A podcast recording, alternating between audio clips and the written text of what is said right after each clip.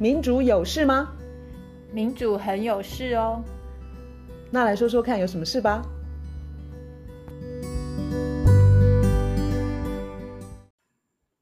大家好，我是月韶，我是倩怡。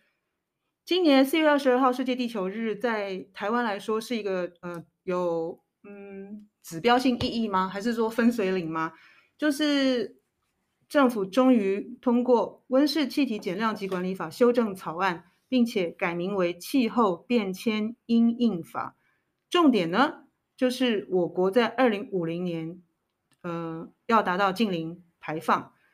那这个事情应该是非常正面的，但是我就感受到说，卢老师好像一股怒气。我就想说，先稍微看一下，到底我们里面已经已已经这个修法的草案内容已经说要征收碳费了。好。政府说，我们先大后小，先大，我先大概讲一下，就是说，所谓的先大后小，先到就是首波呢，我们要针对两百二十八十两百八十七家每年排碳二点五万吨以上的大户征收这个碳费，征收时间在二零二四到二零二五年之间。嗯，碳费不是就是使用者呃要多付费，呃，应该不是啦，排碳者要多付费。对，它也就是一个使用者付费的、嗯、的。污染者付费了，他把我们的那个碳的那个排放都拿走了，所以他就是拿走那个碳排放，呃，碳预算比较多的人。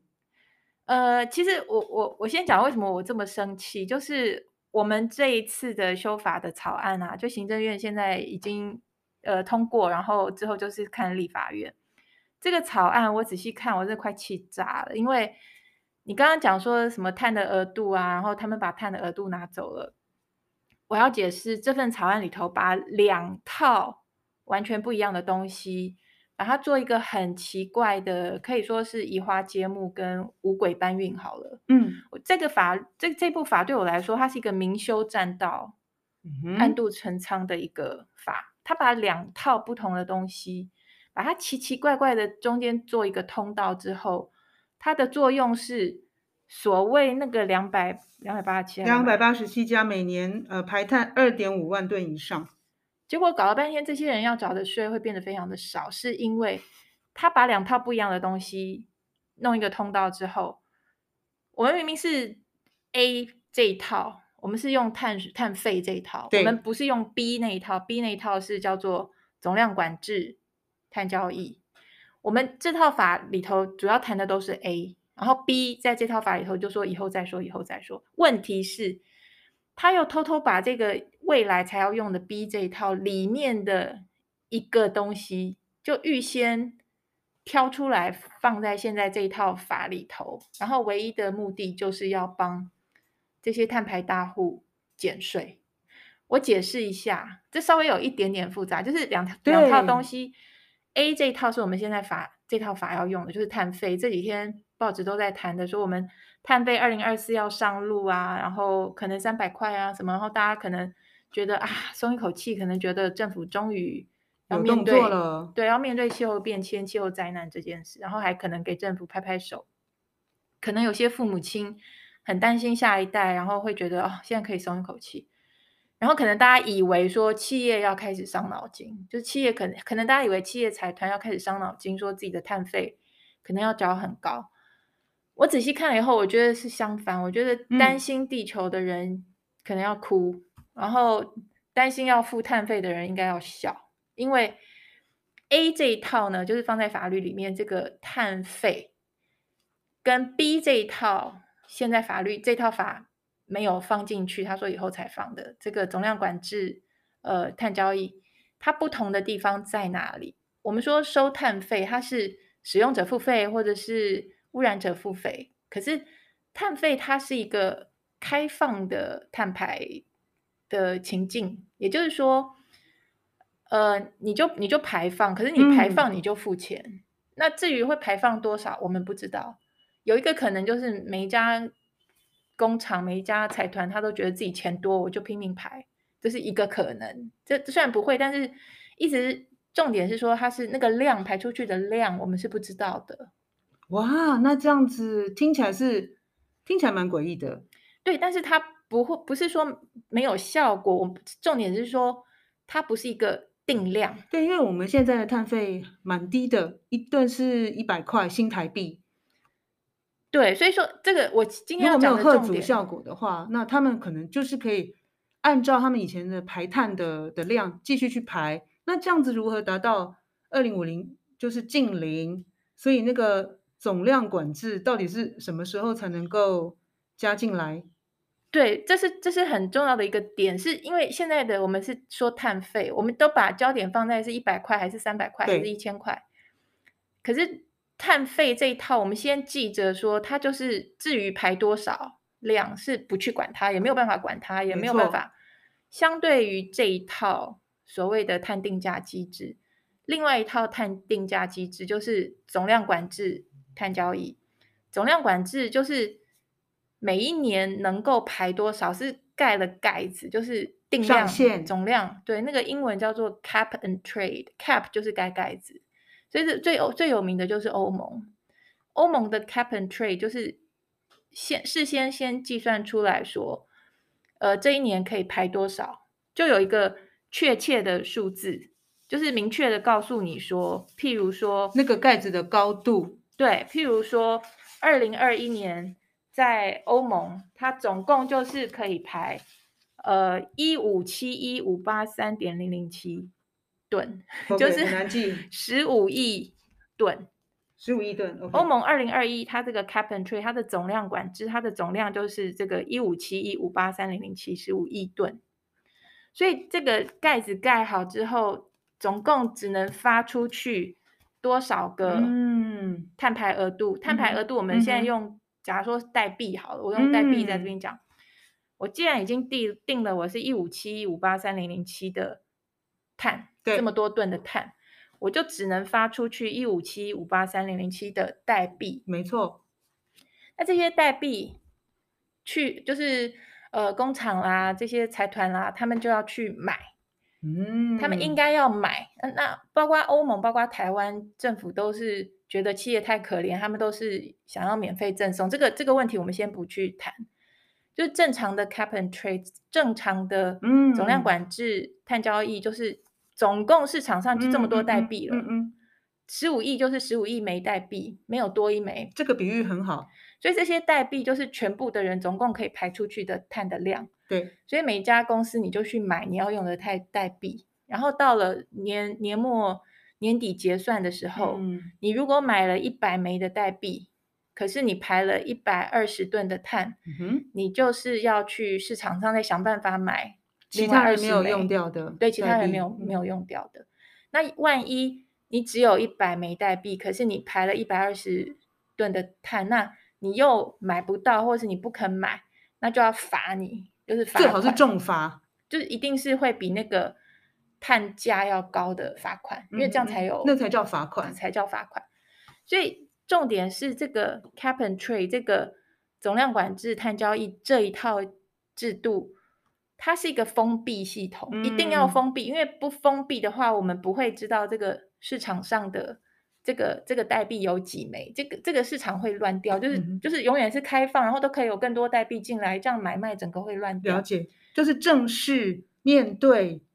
我们能够排的碳其实是有限的，而不是对，而且由大家就是维持原来的习惯，而且而且很重要的是，好，你看像欧盟，它在二零二一年是那个十五亿这个数字，对不对？对，它在二零二二年就一定会比这个要再减少个可能两趴两趴多二点二趴。它这个一定是每一年那个盖子都越盖越低。嗯、这个大家应该很很容易懂，就是这是我们想要减碳要总量管制，就是量一定越来越少越来越少。就是最初欧盟二零零五年的时候，那时候的数字可能是。二十几亿吨，OK，每年二十几亿吨，然后现在是十五亿吨，所以这个总量管制碳交易这一套东西，它在我们这一部呃温室温管法修法，也就是现在这个草案叫做气候气候变迁因应法这个草案里头，它稍微的出现，可是又写明了说我们现在还没有要用，我们以后要用这个，可是问题是。我们的重点，我们的主角是碳费，就是我们并不不知道会排多少，可是你排了，你就要付钱，你懂吗？这两套是不同的机制。我听起来就觉得这其实是欺骗的手法。也就是说，我们这个二零五零的近零碳排，其实呃立立法或者说这个修法的，他们根本没有把握可以做到，没有把握可以做到，而且还很积极的去欺骗的一个方式是怎么样呢？是。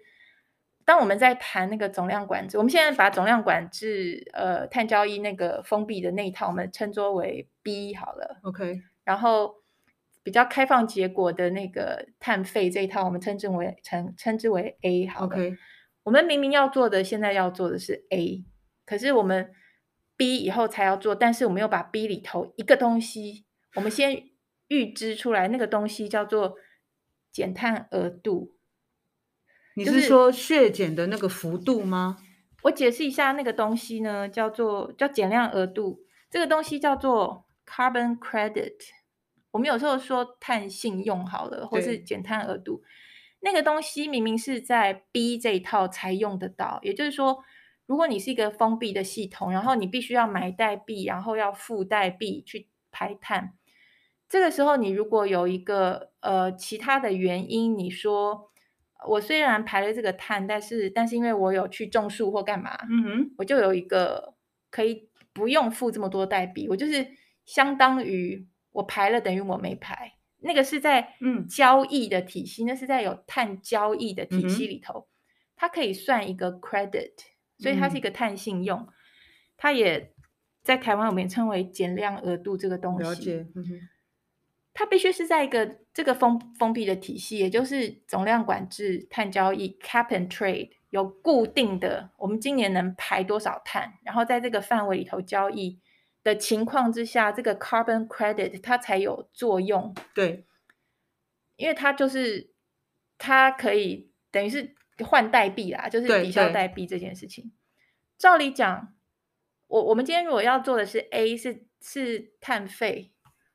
我们没有办法去知道这个，我们没有办法去用到这个 carbon credit，因为我们没有一个碳市，我们没有在做碳交易，我们没有在计算这个进账入账，我们没有在做那件事。你没有办法交换，你不能拿说这个是我的 credit，我要换一枚代币，没有代币给你换。所以，我们既然要用的是 A 这一套，是碳费这一套，照理讲，我们不会看到减量额度这个东西。我现在告诉你说，为什么这一套草案里头。新放进去一个东西叫减量额度，你知道为什么吗？你猜得到为什么会把另外一套制度里面 B 这套制度里面的减量额度挑出来？我猜大概又是给企业一个开通的方法，他们可以去去搞一些碳信用，就是这个所谓的减量额度的东西，到时候他连碳费都不用付了。对，我去看那个法条，我就想说，为什么把两个？长得不一样的东西，把它有一点粘在一起，可是又声明说：“哦，我们现在还没有要碳交易哦，现在还没有碳交易。”可是它法条里头又放了减量额度这个 carbon credit。它我看来看去，我看出来的端倪就是说，他要把这个减量额度提早从那个 B 方案，从那个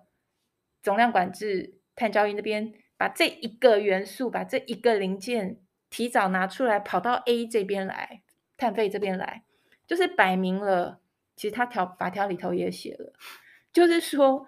如果你是那两百七十、两百八十七、两百两百八十七家、两百八十七家，可是呢，你勿惊勿惊，请不要担心。对，就是 哦，你自愿减碳呐、啊，哦，那你的减碳额度，可是问题是我们现在没有一个交易市场，哪里来的减碳额度？减碳额度那个应该是在一个交易市场里头的，用来换代代币用的。他现在把这两个东西莫名其其妙的混在一起，然后把减碳额度这个东西放在碳费这个体系底下来用，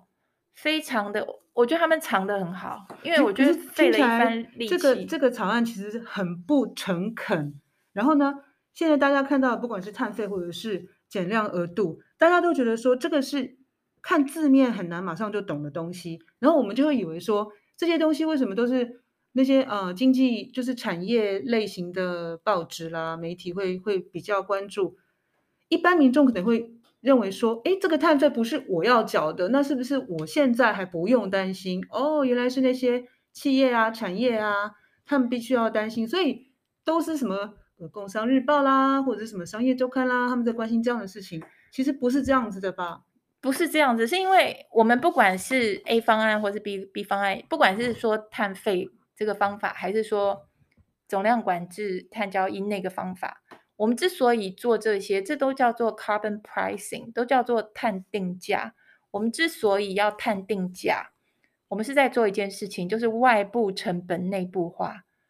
就是说呢，我们现在才来把碳做一个定价，那意思是表示在之前那些碳排大户。他们就免费的 污染了这个环境，然后免费的嗯把大气都是充满了温室气体，嗯、然后我们不管是 PM 二点五，或者是因为气候灾难，嗯嗯、或者是因为缺水，我们死的死，伤的伤，病的病，吃不饱了，就全世界都倒霉，所以那就叫做内部成本外部化。嗯哼，就是本来是企业应该承担的成本，他自己内部的成本，他不去承担了，他把它推到外面去，外面的人，其他的人，社会的人。死的死，病的病，伤的伤。我们现在之所以要做碳定价这这件事，是去矫正它的成本被外部化。所以，我们是把，我们是把它，我们说是，我们现在要把这个外部成本在内部化，就是他该承担的成本，他自己要放在他自己的肩膀上，以及责任就是就责。对，你已经长大了，你已经是一个碳排大户，你已经是个大企业、大财团、大财主了。你没有必要再把你肩上该在该承担的这些成本，再随便的丢丢给全全世界，或是这个社会的一般人也好，弱势也好。所以碳定价本身，不管是碳费还是总量管制、碳交易，他在做的一件事情，都是要把以前那个外部成本，我要么我们要把它内部化，就谁该负责谁要负责。你要你要污染，你钱拿来。好。所以这件事情对跟每一个人都有关系，所以大家要知道这一点。对，好，现在现在政府他们写这个法案，他又帮他开一个后门，所以等于是我们把外部成本内部化之后，政府再来帮他，再把他那个内部化的成本再外外部化，就等于是哦，污染者付费哦，其实你这么厉害啊，你要减量是不是？你要自愿减量哦，好棒哦，政府说。你那么棒，那你就不要交那么多碳费，这个是很荒谬的事情。我举一个例子，嗯，我们碳排大户他们在做的事情，我之前有看有看到一个卡通，他是在解释碳抵消这件事，就是 carbon offset，它是用一个呃，那叫什么连环呃 serial killer 是什么啊？连环连连续杀人犯当一个例子，它的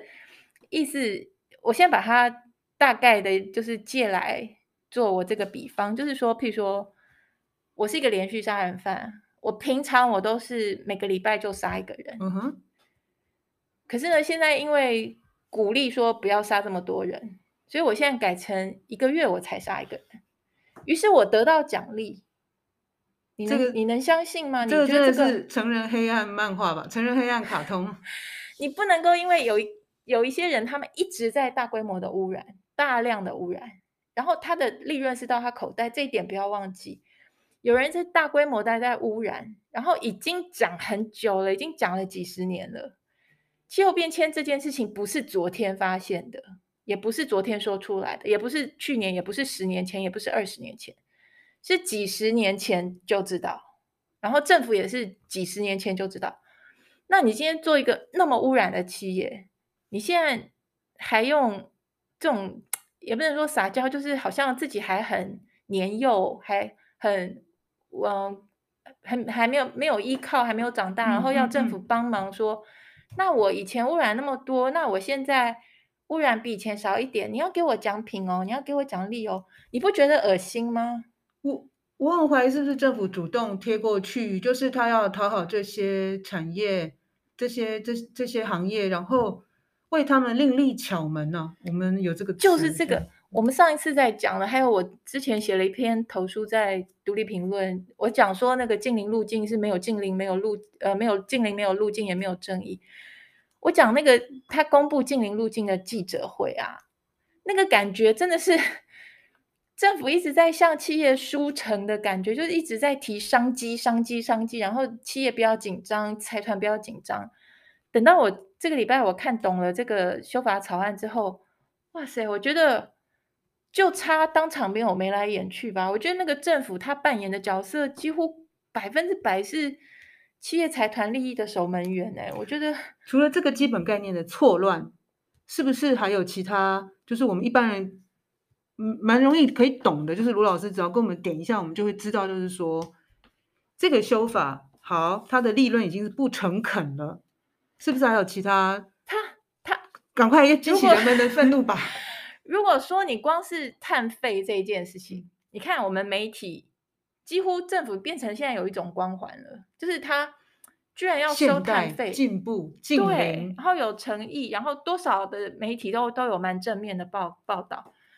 但是当你了解说他前前面给你看的媒体看的正面看的是收碳费收碳费，后面后门就打开。就是告诉企业说，其实没有啦，你那个我都给你弄了那个减减量额度，我都安排好了，对，都安 排好了，不要担心。第一个很恶心，第二个很神奇，第三个，我们现在他他政府他提出来说，我们的净零要要多少钱？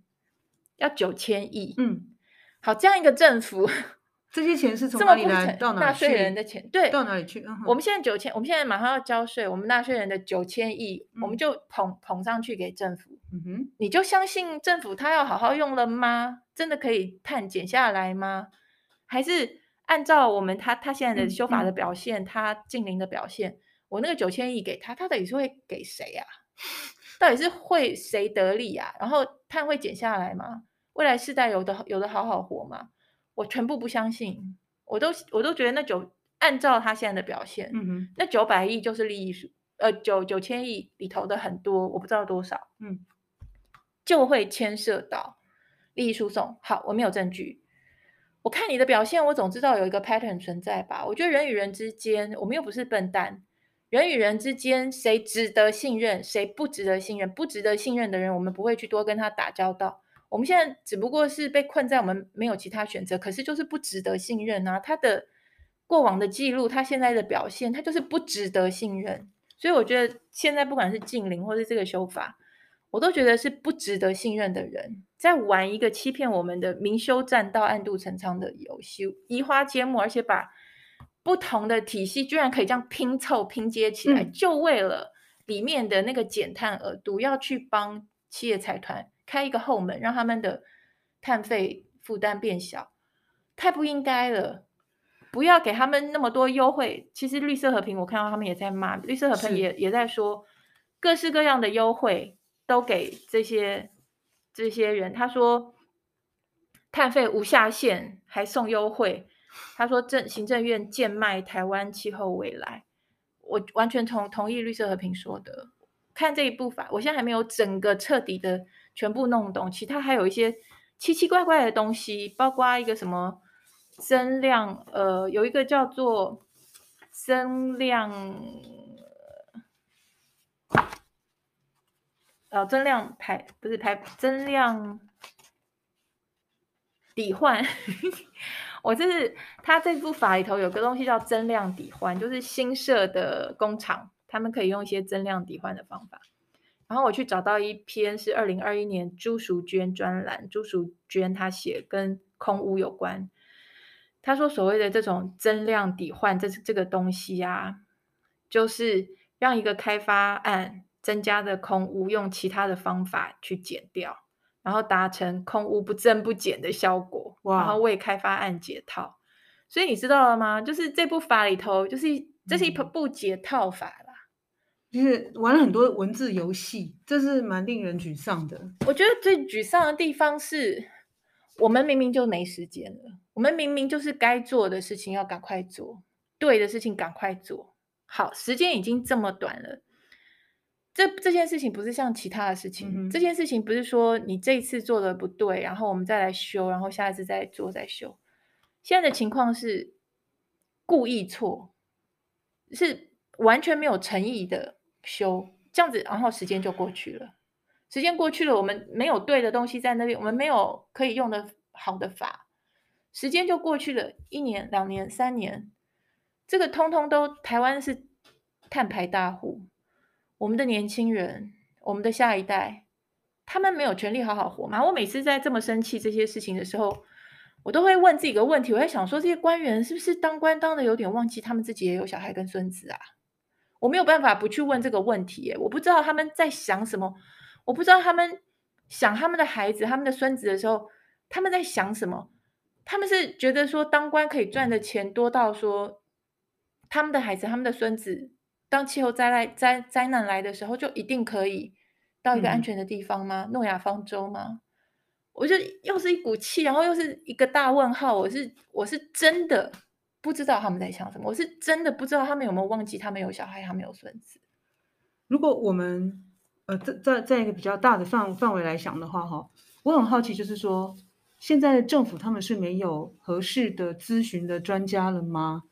你看啊，我们讲到是地球呃世界地球日，应该是去年去年蔡英文他就说我们台湾要走二零五零净零的的这样子，就是设定二零五零净零的目标。然后大家都为他鼓掌，然后我们都很高兴，就是说我们终于也要定出近零目标、近零排放的目标了。然后我们开始修法，然后我们也很期待。结果今年的地球呃世界地球日给我们是这样的一个结局，我都不知道我们是不是太少讨论，全民太少讨论跟呃气候还有环境相关法令的问题，因为大家现在都还是以为它是停留在产业产业的层次吗？我觉得最重要的是主事者啊，他没有办法跳脱，他是一个在为企业财团服务的这个心态，就是他这一层跳脱不出去的话，他永远就是隔绝了那个事情到底有多糟。嗯，这些问题，我我老实讲，我不知道他们在想什么，他们的任期也许就是几年，然后他们也许是就讲说，好了，我我干嘛解决，我就。可是 事情不是这样，我觉得体制是最大的问题，然后新自由主义，然后政商勾结，或是政客跟财团，他们就是我们拿他们没办法，他们又有钱又有权力，这些都是事实。我都有点觉得现在的情况很像我以前看的有一种有一些电影，他是那个一个想要刺杀别人或者暗杀别人的人，他下一个一个命令。然后当中第一个人、第二个人，就他们之间是单向的，就是我命令下下去之后，嗯哼，第二个人可以告诉第三个人，然后第四个人去执行。可是没有办法，嗯、无论如何没有办法逆转。就是我第一个人我后悔的时候，我没有办法去 stop，没有办法去说，哎，不要杀了，不要杀了。我现在有点觉得我们是在那种梦夜里头，就是说，好像现在的政府跟。跟财团让我觉得好像是其中一些在执行的，已经、嗯、那个指令已经没有办法断了。他们就是要就是赚钱赚钱赚钱，嗯、累积财富，然后权力，然后一些游说，然后有些旋转门等等等。我觉得他们就在那里头，然后最后是有人真的被杀死，形同被杀死啊！你气候也是一样是谋杀嘛？可是那个指令已经没有办法，没有任何地方可以切断，或者是。或是说把他摇醒，说：“哎，醒一醒！你现在不能。”我觉得我们好像都没有，我觉得好像一个恐怖的，你就是看着他一步一步，就是继续做这这样同样的服务财团，财团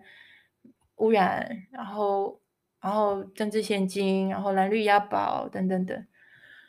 我觉得有，我常常会觉得，我常我常常会想到那个刺杀的那种电影，或是这种情节。我觉得我们好像在真的是不应该，所以。你想人们人们可以透过怎么样子的管道或者是方式，多对不管是环境，